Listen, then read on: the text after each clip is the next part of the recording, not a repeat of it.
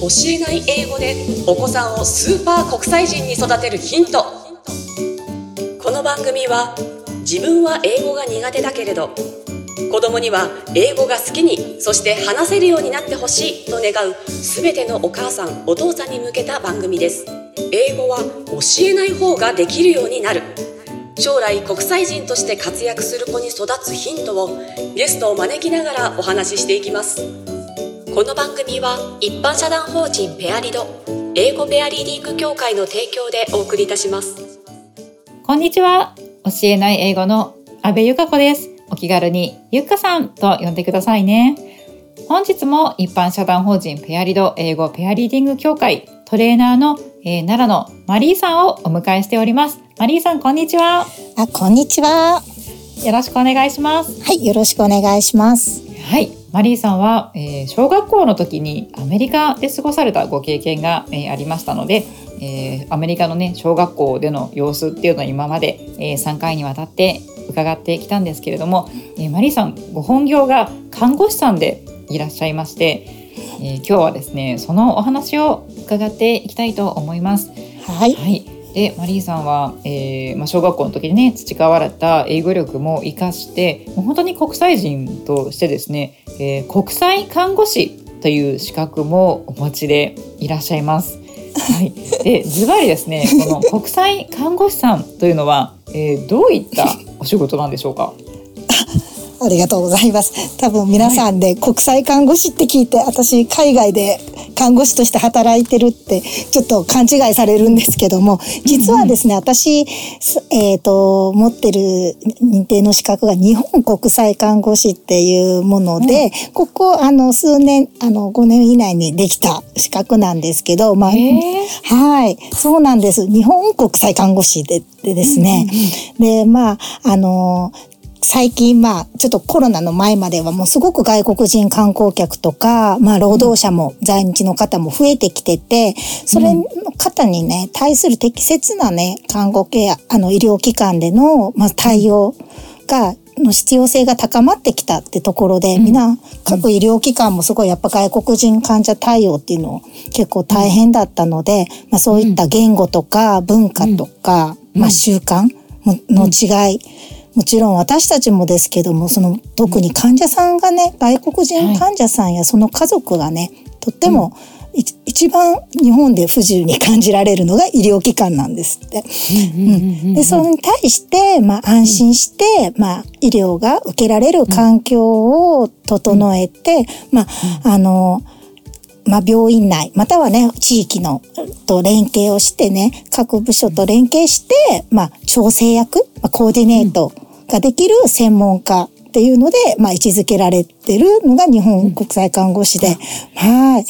てて、はい。素晴らしいお仕事ですね。やっぱりこの時代において、うん、もちろんね、コロナでちょっと、うん、あの、ブレイクはあったんですけれども、ブランクはあったんですけれども、あの、日本にね海外の方がたくさんいらっしゃって、うんうん、そこで適切な医療をね皆さんにやっぱり受けていただくっていうことがすごく安心になりますからね。皆さんが旅行やねお仕事でいらっしゃっていただくにあたり本当に素晴らしいもう重要な国際人としてのお仕事だなというふうに思います。でもうやっぱりその言語言葉の壁はもちろんそうなんですけれども、うん文化の違いってやっぱすごい大きいじゃないですか。はい、今お話を聞いてた私が急に思い出したのが、うん、あのやっぱり同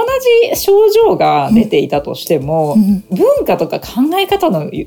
によって、こう対処って結構変わるんだなと思ったのが、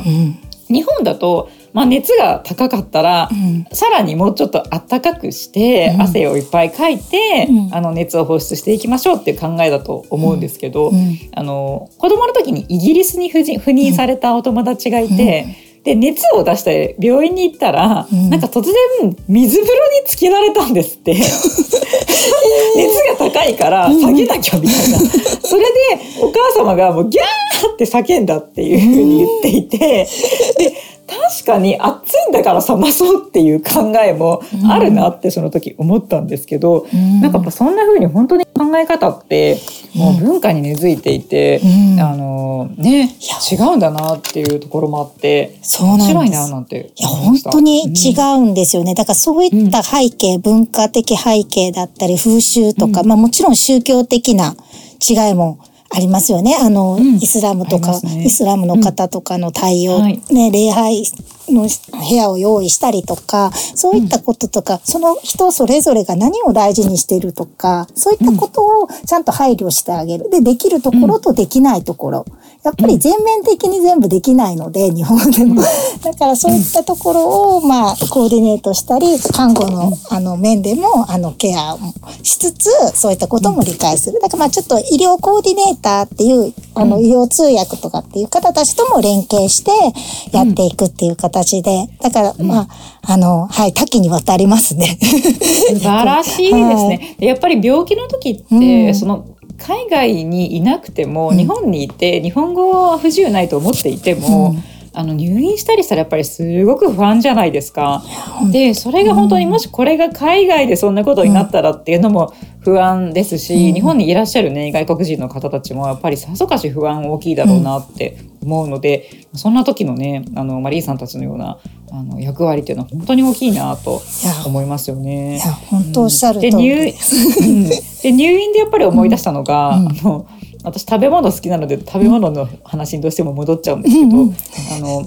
友達のお母さんがアメリカで、うん、あの胃がんで入院した時に、うん、手術の翌日に、うん、もうなんかコーヒーが出てきたんですよ。ね。びっくり。ちょっと考えられないですね。それでもすぐに退院になるし、っていうことで、うんでも本当にそれを聞いてえー、日本だったらねしばらくやっぱりおかゆかなって思いますしね、うん、うん、でもアメリカの病院きっとおかゆは出ないだろうなって思いますしね、うん、うん、そういうところもねやっぱり患者さんに寄り添ってっていうところがそうなんですね。本当にそうなんです。寄り添うっていう、うん、なんか子育てにもそういう寄り添うっていうの、もう本当に全部ができなくてもちょっと気持ち寄り添うとか、そういったやっぱ知識があって対応するっていうのって大事だなっていうので、こう、うん、あの、同僚の看護師だったり、そういったケアをこうした方がいいとか、そういうアドバイスもすると、やっぱり外国人の患者さんも、まあ、少しはね、安心して 過ごせたらなっていう思います。はい。はい。でねマリーさんのように実際にアメリカでね過ごされたご経験もあると、うん、ご自身もやっぱりねその異文化に急に行った時のこう不安さとかね、うん、あの分かるじゃないですか、うん、そうするとより共感できるなっていうところもねありますよね。そうですね。もう本当になんかもう、病院って特特に特殊ななんか環境じゃないですか。先ほどおっしゃってたように、日本人にとってもやっぱり、ね、あの、不安だったり、もう心配なことばっかりだと思うので、うん。だから本当は理想はみんな看護師、医療者全員がですね、あの、うん、そういった外国人だったり、あの、いろんな方の対応をできるのが理想なんですね。だからこう、バイリンガルな国だったりとか、ね、うん、日本ってやっぱり日本の文化が主流で、なんですけど、うんうん、やっぱ違う国の人たちって、やっぱこ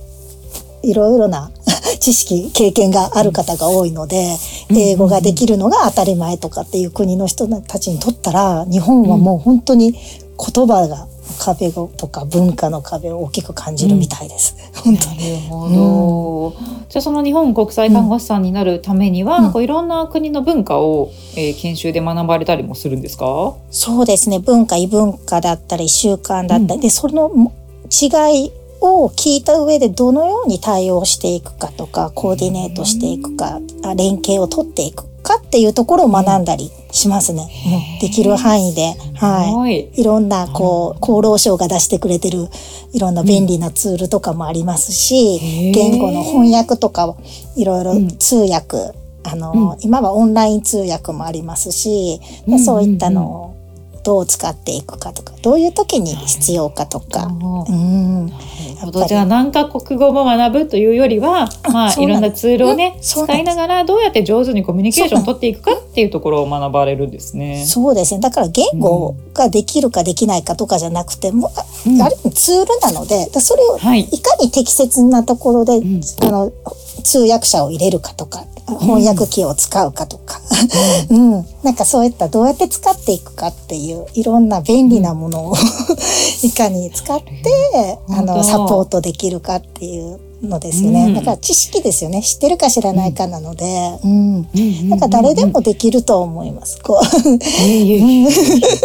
う、うん、知ってるか知らないかだなと思って、はい、素晴らしい、そうですね。本当にね言語はツールだっていうふうにね、今おっしゃっていただいたので、うん、その言語がねあの、美しく使えるかどうかというよりは本当にもう、いろんなねいろんな国の言語ありますからね。全部の言語をねネイティブのように話すわけにはいきませんからね、うん、いろんなツールの手助けも借りながら、うん、えー、その時々の時にどうやって対処していくかっていうところ、うん、うん、そこが大事だっていうのがすごくうん、響きましたね。そうですね。はい、本当ツールだなっていう、そこもね、あの、教えない英語であ聞いた時、あ、キーワードだなと思って、あ、英語はツールだって、そうなんですっていうね。はい。ね、そこをね、どうやって使って、やっぱり皆さんのこうお役に立っていくかっていうところだなと思いますよね。はい、で、結構その国際あ、日本国際看護師さんとしてご活躍の方っていうのは今いらっしゃるんですか？まだね日本で100人ちょっとぐらいかもしれない。そうなんですか、うん、少ないですね日本全体で。まだ知名度が。低いっていうか、うん、やっぱり国際看護師って言ったら、うん、まあ本来海外で JICA とか海外協力、あの隊とかそういった海外でのね、経験している看護師っていう、あのイメージですし実際そうですし、そうやって活躍してる方もたくさん今いてます。で、まあ日本で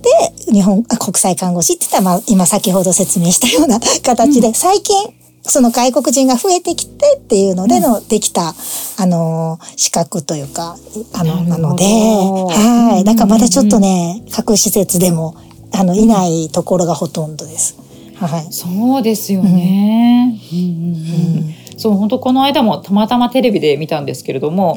あの、海外からね留学されたりお仕事で日本にいらしている方たちが、うん、こうメンタルのねちょっと病気になってしまった時に、行く病院がかかれる病院がすごく少ないっていうのをテレビで見たんですよね。うん、で東京にも日本2軒ぐらいしかなくてそれでそのテレビでは大阪からバスでもう月に1回東京まで通われているっていう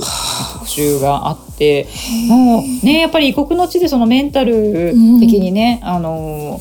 なんだろう苦しい状況になってしまった時に、うん、こう自分の言葉でなかなか気持ちを伝えるって難しいじゃないですか、うん、うん、そういう場所がないっていうのも本当に大変だろうなと思ってね見ていたので、うん、そんなマリーさんのようなね、えー、方たちがこれからもっともっと、えー、ご活躍いただけるとね、いいななんてうん、思います。いや本当、もっと仲間が増えたらいいなと私もこれ、ね、思っております。ね私も生徒さんであの、うん、看護師さんになりたいっていう方もいらっしゃるので、ねちょっとおすすめしてきますね。日本国際看護師の資格もどう、っていうことで。そうですね。もちろん海外ね、働くのももちろんそのあありだと思いますし、日本でもね、そういった働き方があるっていうのは私も、あの最近まで知らなかったので、はい、うん、素晴らしい。はい、しっかり国際人としてご活躍のマリーさんのお話を伺いました。はい、はい、ありがとうございます。来週はまた、えー、もう少しこの日本国際看護師さんとして、うん、えー、海外の看護師さんとの交流もマリーさんされていらっしゃるということですので、このあたり伺っていきたいと思います。はい。はい、本日もありがとうございました。ありがとうございました。今週も最後までお聞きいただきありがとうございました。番組では番組の感想やゆっかさんに聞いてみたいことなどを募集しています。概要欄にあるフォームからお気軽にお問い合わせください。この番組は提供一般社団法人ペアリド英語ペアリーディング協会制作協力ライフブルームドットファンナレーション水野あずさによりお送りいたしましたそれではまたお耳にかかりましょう。ごきげんよう。さようなら。